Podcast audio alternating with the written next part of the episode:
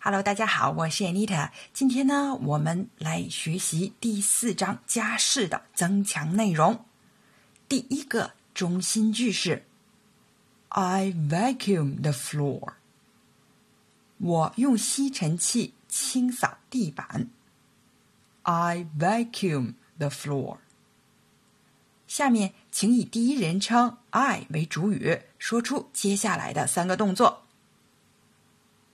检查一下插头。I make sure the plug is in the socket. I make sure the plug is in the socket. 插头是 plug，插座呢是 socket。打扫窗台。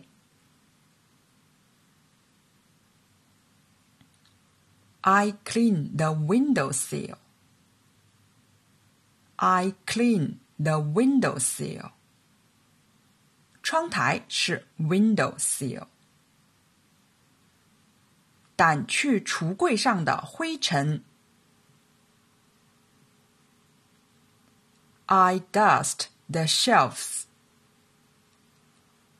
I dust the shelves. 这里的 dust 是动词打的意思，shelves 的单数呢是 shelf。接下来，请大家说出下面三种心理活动：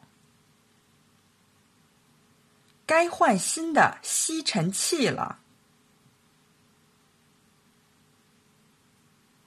Maybe it's time to get a new vacuum cleaner. Maybe it's time to get a new vacuum cleaner. 也可以用 buy 来代替 get. Maybe it's time to buy a new vacuum cleaner. 是时候买个新的吸尘器了。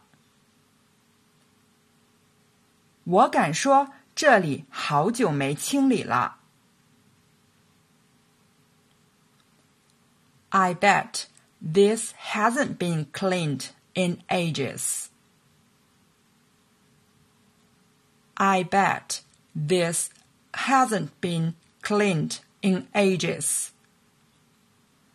长时间呢，就是用 in ages。